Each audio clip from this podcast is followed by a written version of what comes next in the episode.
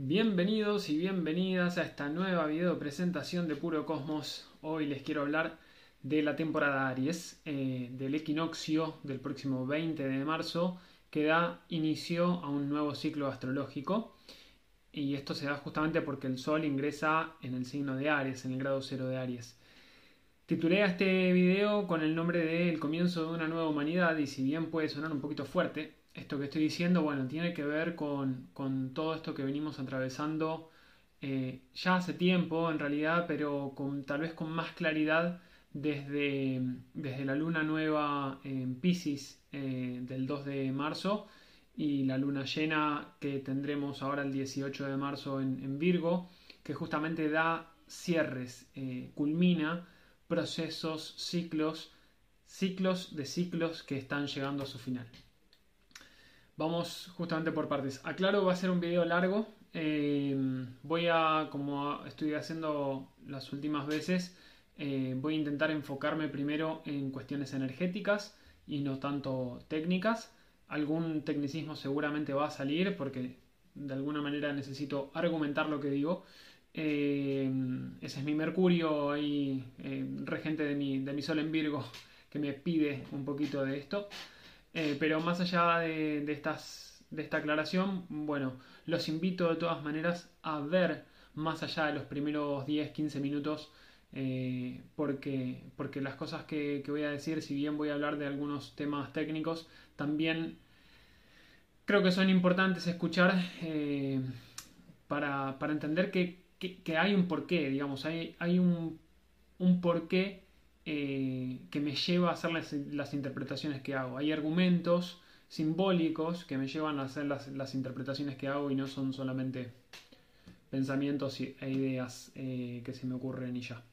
Bueno, como decía, el 20 de marzo el Sol ingresa en el signo de Aries, eh, da comienzo un nuevo ciclo zodiacal, un viaje a través de todos los signos del zodíaco y, el enfoque va a estar puesto principalmente en, cierres, ¿no? en finales, en estos ciclos de ciclos que, culminan eh, para dar comienzo a uno nuevo. Como el Sol al ingresar en Aries da el, comienzo de un año nuevo astrológico, eh, es un, como una especie de retorno solar, por llamarlo de alguna forma. Entonces, la energía de este año, de todo lo que vivamos de acá hasta aproximadamente el 19 de marzo de 2023, eh, va a estar cargada de energía de dualidad, de gran energía de dualidad, eh, de mucha tensión entre, entre aquellas personas que están aferrándose a viejos paradigmas eh, y, por otro lado la, la otra parte de la humanidad que, está teniendo un grado de conciencia diferente. No, no voy, a, intentar no juzgarlo como mejor o peor, pero comprendiendo que hay cambios eh, que son inevitables, que mejor eh, rendirse ante ellos, fluir con ellos e incluso mm, tal vez hasta promoverlos. Eh, esto ya más a nivel personal, creo, que, creo que estamos atravesando justamente estos cambios que, nos impulsan a hacer las cosas de una manera diferente, más eh, con una mayor empatía, mayor cuidado por el prójimo, por, el prójimo, por la tierra, eh, entendiendo que somos parte de un todo. ¿no? Acá el, eje Virgo Piscis eh, está muy activado justamente porque la luna llena, el 18 de marzo, la luna llena en Virgo, nos pide ordenar un poquito este caos que, que hay fuera para poder ver cómo nos reflejamos dentro. ¿no? Este, esta cuestión de integrar eh, el caos externo para, para entender cuál es el caos interno y viceversa. Eh, Virgo, el eje Virgo Piscis tiene mucho que ver con esto. Ahora, eh, para no irme tan lejos, sí creo que hay como también una visión de gran parte de la humanidad, y acá es donde se empiezan a dar las tensiones y por eso digo la dualidad y la contradicción, ¿no? Hay gran, una gran parte de la humanidad que, está dispuesta a hacer cambios. Esto lo vemos, lo podemos ver en el día a día. pueden notar el cambio de tendencias que hay en algunas cuestiones de consumo, en algunas cuestiones de demanda, eh, en, las cosas que se publican también. Y, gran parte de ese proceso de, de cambio de nivel de conciencia tiene que ver con aquellos que, estén un poco más eh, alejados de la sobreidentificación con el ego, tienen una mayor responsabilidad eh, con aquellos que todavía no lo están. Eh, ¿Por qué digo esto? Porque, mm, porque es necesario justamente usar, digamos, a ver, comprender, hacer uso de la empatía que supuestamente adquirimos o adquirieron aquellos que tienen ese mayor nivel de conciencia. A mayor conciencia, mayor responsabilidad.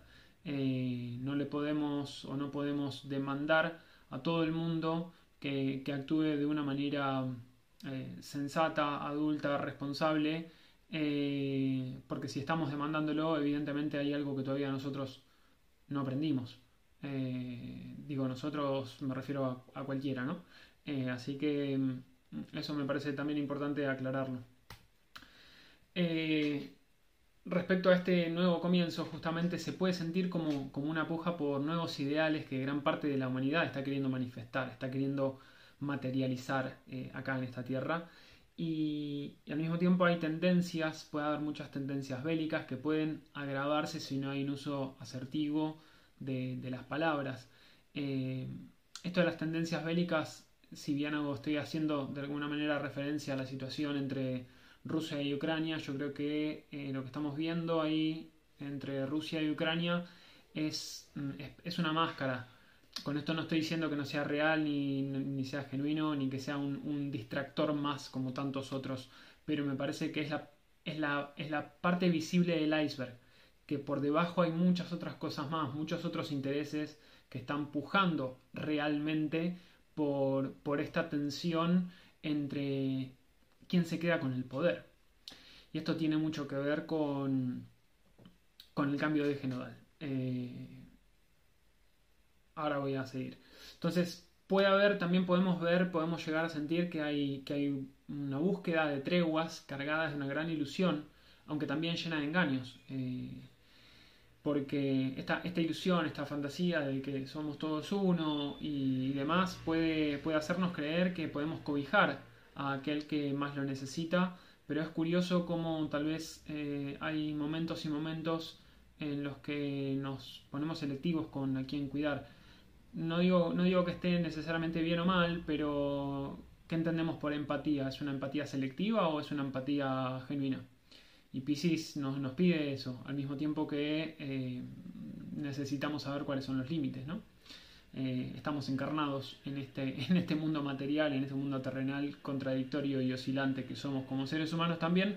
Así que hay mucho ahí por, mm, por autopercibir, por tomar conciencia de uno mismo, de cómo actuamos, de, entender, que, de entender que las maneras en las que actúa gran parte de la sociedad que nos rodea o aquello incluso que nosotros consumimos de información de, mm, a través de las noticias y demás, ¿qué tanto dicen de mí? ¿Qué tanto dicen de nosotros mismos? Todo eso. Que si, si estamos mm, absorbiendo miedo, si estamos absorbiendo mucha información, ¿cuánto miedo tengo yo realmente? Eh, y, cómo, puedo, cómo puedo entender que aquello que estoy percibiendo ya mm, de alguna manera tiene algo que ver conmigo. Eh, tenemos esa posibilidad también de elegir qué camino tomar, eh, y hacernos justamente responsables, ¿no? Esto que en algún otro video hablé de la responsabilidad que nos hace libres. Eh, ¿Por qué? Porque cuando tomamos responsabilidad por las decisiones, eh, o mejor dicho, cuando nos hacemos responsables por las decisiones y las acciones que tomamos, ganamos un grado mayor de libertad. Claro que la libertad tiene un costo, pero bueno, ahí está, está la búsqueda de cada uno, ¿no? ¿Qué tan libres queremos ser? ¿Qué tan libres creemos ser? También. Eh, este año astrológico comienza con una gran cantidad de planetas eh, ubicados en signos sociales, Acuario y Pisces mm, principalmente. Acá es donde me voy a poner un poco más técnico. Eh, digamos, la parte energética en general ya está, año de dualidad, mm, belicosidad también, una tensión en cuestiones diplomáticas. Eh, eso es muy, muy, muy general, eh, pero también muchos cambios a nivel económico, financiero, de recursos naturales, de, de valor. Eso es algo que venimos viviendo, venimos sintiendo desde por lo menos noviembre, desde el 5 de noviembre del año pasado. Eh, pero bueno, volviendo, volviendo ahora y acá es donde me entro a, algunos detalles un poco más técnicos, los invito a verlo igualmente. Tenemos muchos planetas ubicados en los signos eh, sociales. Eh, justamente Acuario y Pisces, donde tenemos acá en, Acuario tenemos a Marte, Venus y Saturno, que en los próximos días, desde, el, 20, desde el 20 de marzo aproximadamente en adelante hasta el 5 de abril, eh, vamos a tener cuadraturas con Urano en Tauro y conjunciones a Saturno en Acuario. Esto va, va a traer muchos, muchos revuelo, no revuelo, pero va, va a tener muchos significados simbólicos. Eh, y por, por, otro lado también tenemos a la Luna que está en el último grado de Libra haciendo una cuadratura a Plutón en Capricornio. Eh, ya voy a explicar de qué se trata eso, pero principalmente a grosso modo, para los que todavía siguen acá, eh, la luna haciendo atención, la luna en Libra haciendo atención a Plutón en Capricornio, me hace pensar en asuntos diplomáticos en tensión, justamente, en, cómo, podemos lograr llegar a acuerdos sabiendo que es difícil y que estamos mm, probablemente, eh, que, hay, grandes luchas de poder y puede no ser sencillo esto. Eh, al mismo tiempo, Mercurio mm, va a estar haciendo prácticamente una conjunción, esto es el 20 de marzo. Eh, digamos, el 20 de marzo, el día que el Sol ingresa en Aries.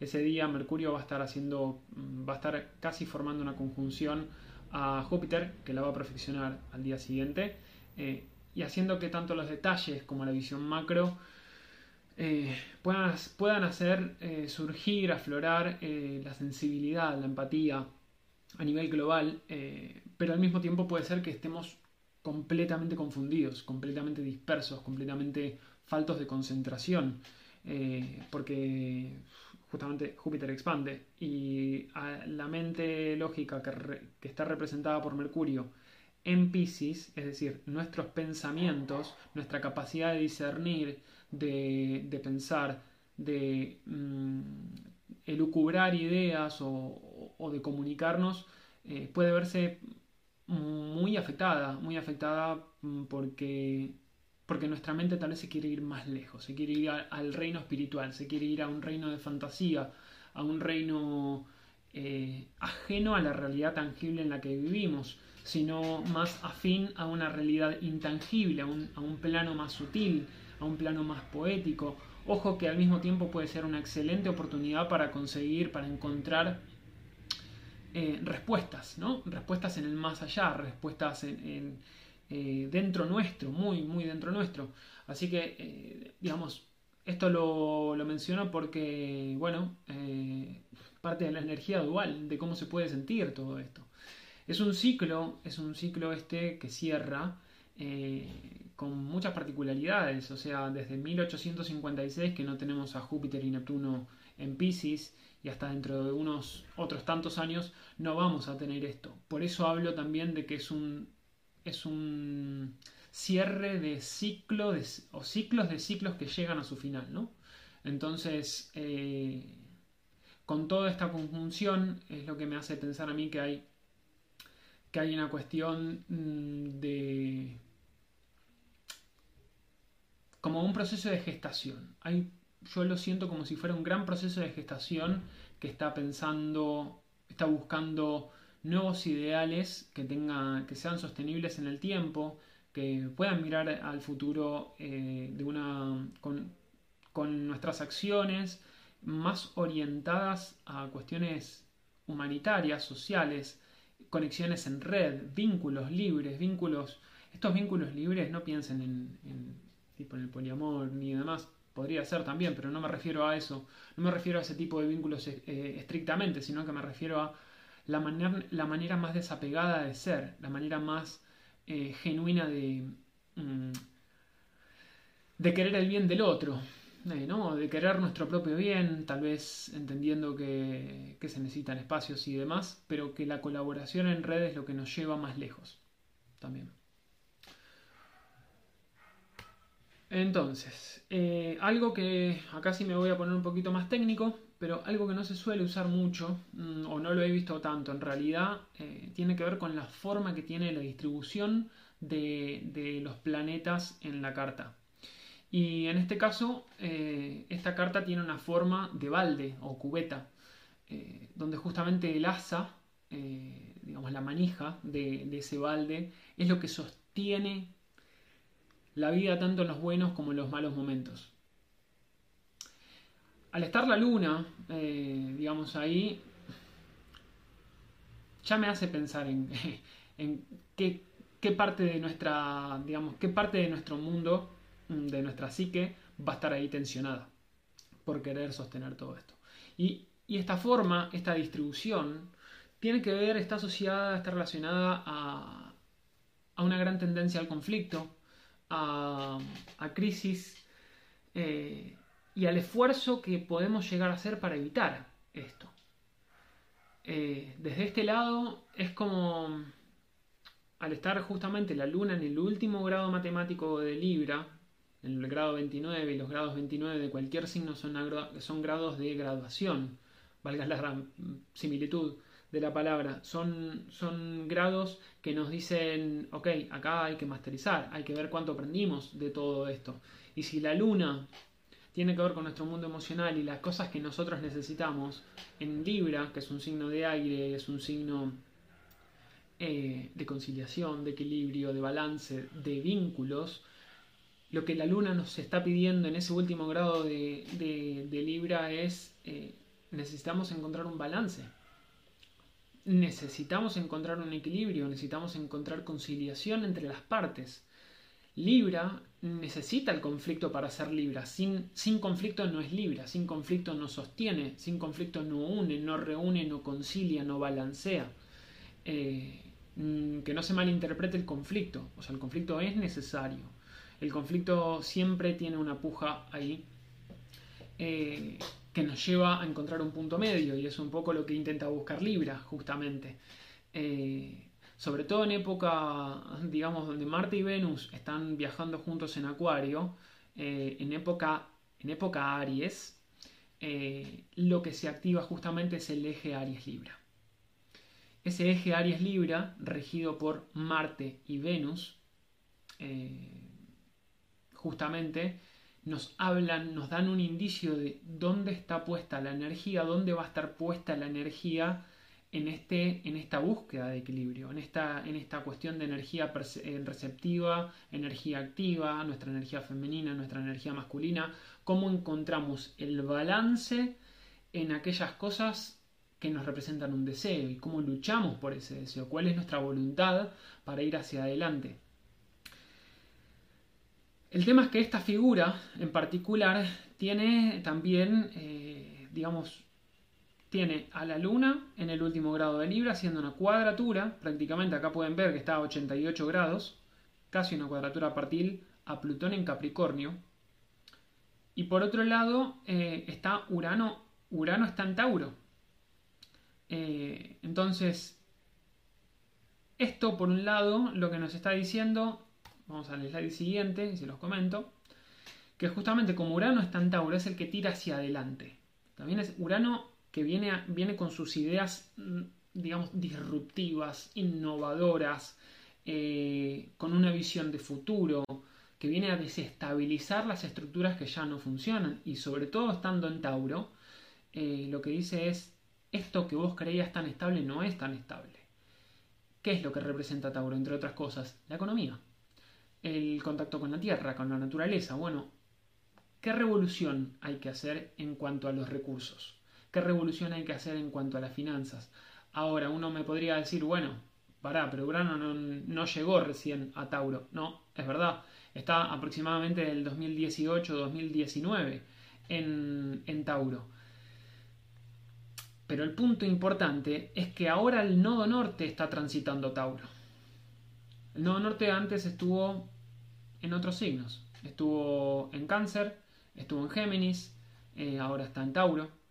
Entonces la dirección general está apuntada de sobremanera, con una, con una forma más intensificada hacia lo que tiene que ver con la zona Tauro de nuestra carta, si fuera a nivel individual, pero a nivel global también tiene que ver con estas cuestiones taurinas, venusinas. Por eso es tan importante, y acá los invito a ver también las andanzas de Venus, es un video que grabé con Analía de Cuarto Creciente Astrología, dura una hora 40, pero está seccionado, está como por capítulos, lo pueden ver porque hablamos de los tránsitos de Venus desde el 5 de noviembre aproximadamente hasta el 6 de marzo. Y esto va, digamos, yo diría que va a terminar, vamos a tener un, mayor nivel de integración aproximadamente para, el, para finales de marzo, para el 29 de marzo, cuando Venus haga una conjunción a Saturno. Pero ahora, sin desviarme tanto, o no mucho más de eso, ¿cuál es la relevancia? ¿Por qué menciono a Venus? ¿Por qué menciono a Urano en Tauro y demás? Bueno, justamente Urano es el que está empujando este, digamos, este balde. Si está fuera el asa, el asa intenta sostener este balde. Todo acá está lleno de, de contenido. ¿Contenido qué? Contenido social, contenido de nuevas metas, de trascendencia, de disolución del ego. Y acá es un nuevo comienzo. Es un nuevo comienzo con un impulso que nos dice Urano marca la dirección, marca el sentido. Venus al estar en Acuario está regido por Urano. Urano, al estar en Tauro, está regido por Venus. Están en recepción mutua. Entonces, esta recepción mutua que tienen ellos dos también nos dice cuáles son los cambios que tenemos que hacer en cuanto a cómo nos vinculamos con aquellas cosas a las que le damos valor. Sé que es mucha información, eh, tengo bastante más información para darles, así que mm, sigamos, sigamos, sigamos por este lado.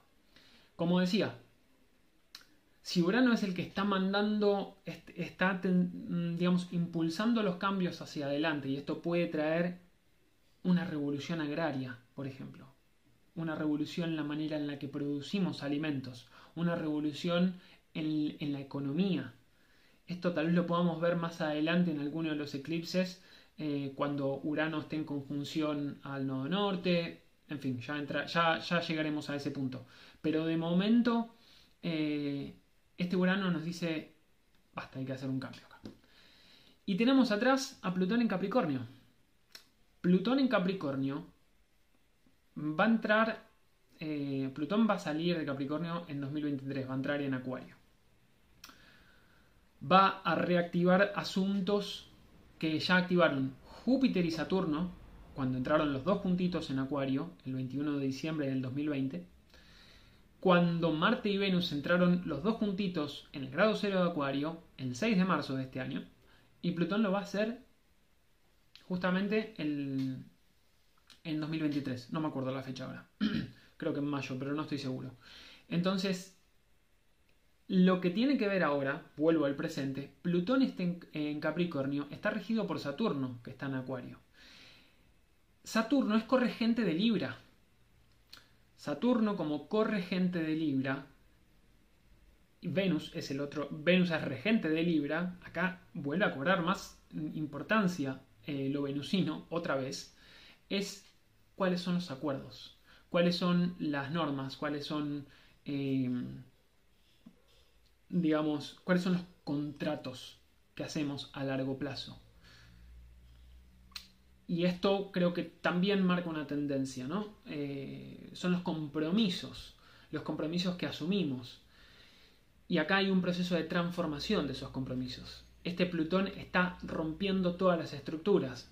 También me podrían decir, bueno, pero Plutón no llegó al grado 28 recién. No, es verdad, empezó en el 2008, 2008-2009.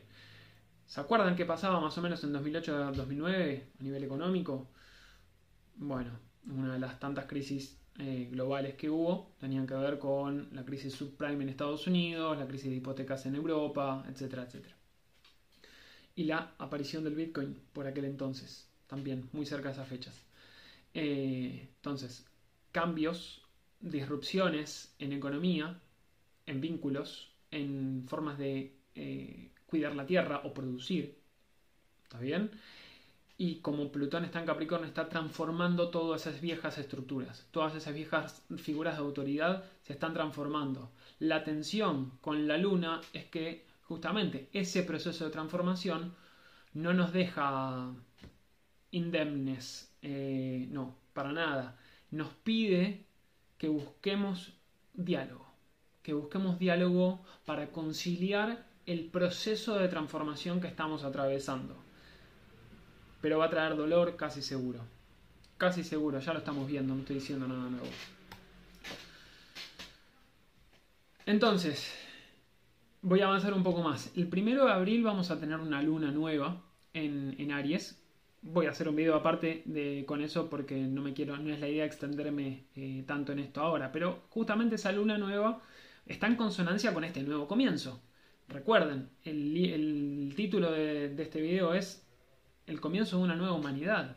Entonces, hay ciclos que se están terminando a nivel global, a nivel social, eh, y hay un nuevo comienzo que yo lo estoy percibiendo, yo lo percibo como una cuestión de, de gran, de, de esta gestación que puede dar a luz algo con bastante dolor, pero algo nuevo, algo fortalecido, algo eh, más conectado con lo trascendente, con lo social, con el todo que somos. Puedo ser muy idealista, tengo Luna en Pisces, eh, pero bueno, me gusta todavía creer en esta, en esta posibilidad. Eh, entonces, este primero de abril da la sensación de que en el cielo no hay aspectos, pero mentira. Tenemos un montón de aspectos. El tema es que son todas conjunciones. Va a haber muchos stelliums. Vamos a tener un stellium eh, en Acuario, donde Saturno va a estar justamente en el punto medio entre Venus y Marte. Es un poco lo que les decía. Saturno en el punto medio entre Venus y Marte, siendo Marte regente de Aries, Venus regente de Libra. ¿Qué significa este Saturno? ¿Qué, ¿Cuáles son las restricciones que va a estar imponiendo ahí? ¿Cuáles son los acuerdos a los que nos está llevando? Dice, hey, acérquense. Si no se acercan, si no se comprometen, pueden hacer cualquier cosa. Pero si se, al contrario, si se comprometen, también pueden hacer cualquier cosa en, un sentido positivo, ¿no? Eh, comprométanse por el cambio, comprométanse, trabajen en conjunto por ese cambio que quieren ver manifestado a nivel humano. Pero ese cambio empieza por uno mismo, empieza por Marte, empieza por el deseo también de cambiar. Entonces, si yo deseo, porque siento que me falta algo, tomo acción para, para, para manifestar ese cambio. Eh, al mismo tiempo puede haber una fuerte restricción en cuanto a nuestros deseos. Porque ese Saturno es como que llama, dice, a ver, eso, eso va, a suceder cuando Venus haga conjunción a Saturno, Marte haga conjunción a Saturno, Saturno, que es como el gran maestro, le va a decir, señorita Venus, venga para acá, señorito Marte, venga para acá. ¿Qué aprendieron de todo este ciclo? ¿Qué, ¿Hacia dónde están yendo? ¿Qué quieren hacer ahora? cuánto aprendieron a valorarse, cuánto aprendieron a ser, eh, digamos, a ser responsables con las acciones que toman. Y esto ocurre mucho a nivel social. O mejor dicho, también ocurre a nivel individual y el impacto que nosotros tenemos a nivel colectivo. Somos parte de una red más grande. Eh, lo que me llama a mí la atención principalmente de esta luna nueva, pero insisto que lo voy a hablar en otro video, es que vamos a tener un gran stellium eh, con Quirón en conjunción y Mercurio en conjunción prácticamente. ese Mercurio va a perfeccionar la conjunción el 2 o 3 de abril, pero ya se va a empezar a sentir.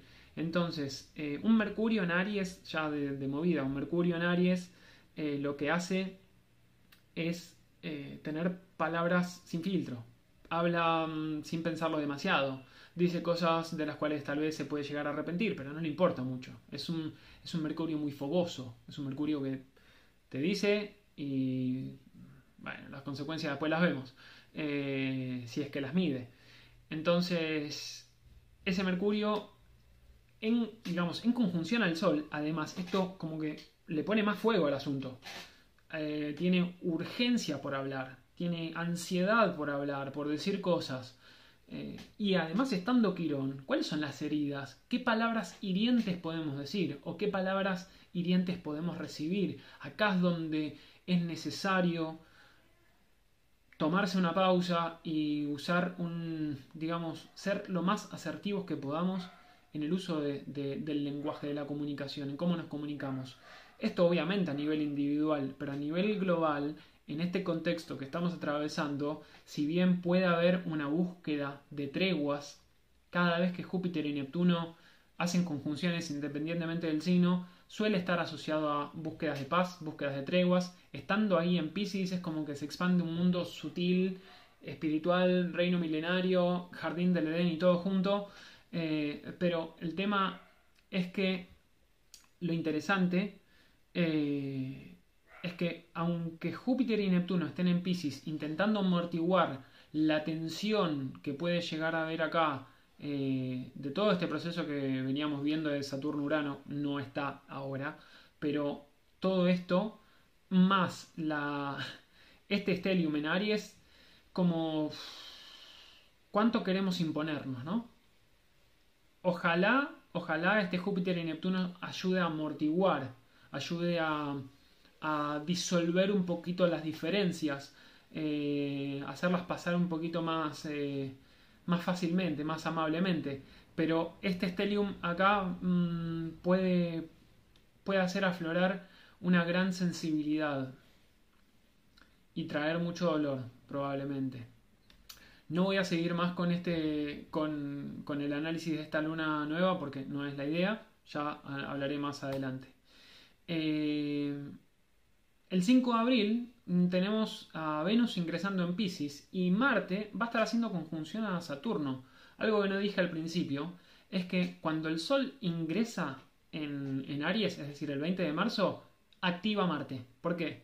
Porque Marte es regente de Aries. Entonces, el Sol, que es nuestra conciencia, al entrar en, en un signo, va a, digamos, activar la energía del planeta regente de ese signo. Entonces, Marte va a tomar todavía más fuerza ahí en Acuario, un poquito más que Venus. Pero el día 5 de abril, cuando Venus ingrese en Pisces, es interesante que Marte esté haciendo conjunción ahí a Saturno. Venus en Pisces está exaltada. Venus es como que entrega, se entrega un poquito más al, amor mm, espiritual, al amor humano, al amor más trascendental, más entregado, más eh, profundo que, pueda haber. Eh, pero, bueno, este, este, este día puede ser em, tal vez uno de los días donde nosotros podamos aflojar alguna de estas tensiones. Va a ser interesante también ese 5 de abril, porque justo una semana después, Júpiter y Neptuno van a, van a hacer su, eh, su conjunción van a perfeccionar su conjunción. Es muy interesante ver esto porque Júpiter y Neptuno son los regentes de, de Pisces y Venus está en exaltación. No puede haber más energía Pisces. No puede. La luna. Solamente si cuando la luna transita ahí Pisces eh, podría haber como, como toda la energía Pisces habida y por haber toda dispuesta ahí. Eh, así que yo creo que tal vez el 5 de abril eh, podría llegar a ser un momento donde bajemos un poquito las tensiones. El 30 de abril ya termina, ya, ya me pasé de la temporada Aries, pero menciono esto porque el 30 de abril es el primer eclipse del año 2002 en Tauro. Y menciono esto porque estamos hablando del año nuevo astrológico, entonces si bien no voy a hacer un video de todo el año porque podría ser súper largo, hay demasiadas cosas por analizar, este año va a ser un año movido con muchas cosas. Bueno, el 30 de abril tenemos el primer eclipse en Tauro. Esto lo menciono más que nada porque es el mes de abril también eh, y por todas estas movidas que le venía haciendo de Venus. Y yo creo que recién ahí podemos empezar a ver que algunos de los cambios que veníamos atravesando, que veníamos gestionando, manifestando, trabajando en eso, empiezan a materializarse con un poco más de claridad. Yo creo que ese eclipse eh, es, un, es un lindo e interesante, muy interesante eclipse que nos puede ayudar a, a disolver muchas barreras de todo este proceso de transformación.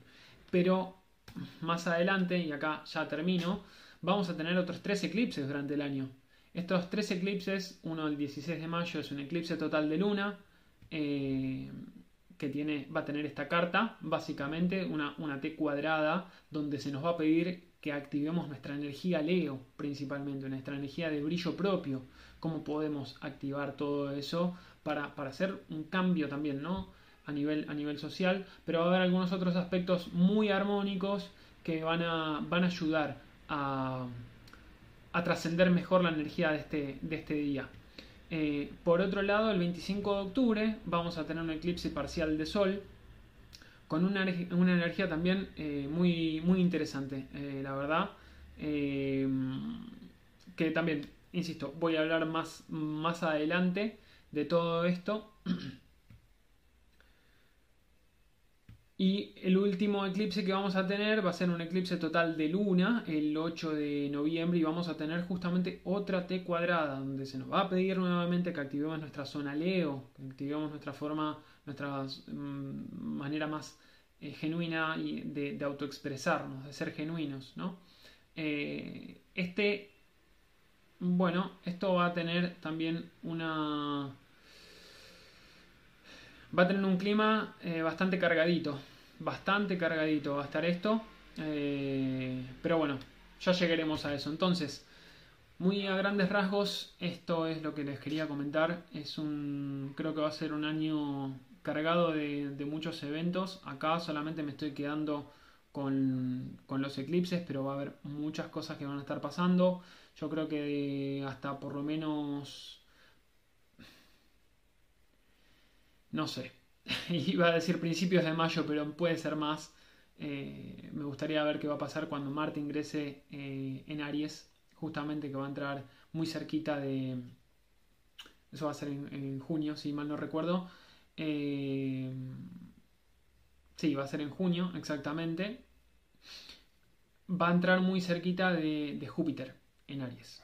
Eh, es más, cerca del 16 de mayo, perdón, el 16 de mayo que Júpiter va a estar en el grado 0 de Aries, para finales de mayo, principios de junio, Júpiter va a estar en el grado 3 y Marte va a estar en el grado 0 de Aries, van a estar ahí muy cerquita, uno del otro. Y esto eh, puede traer también como mucha explosividad en el año. Así que eso es eh, todo por ahora. Espero que haya sido de utilidad. Y bueno, si esto les resulta interesante, compártanlo. Eh, creo que mientras más lejos puedan llegar estos mensajes, mejor. Esto no es para asustarse, al contrario, es para tomar conciencia de nuestro propio camino eh, y entender que, todo lo que sucede eh, está ahí para que nosotros aprendamos algo, para que hagamos las cosas de una manera diferente. Si algo, ya no, si algo no funcionó tantas veces de una manera, y tal vez es momento de probar una manera distinta. Les mando un abrazo y será hasta la próxima.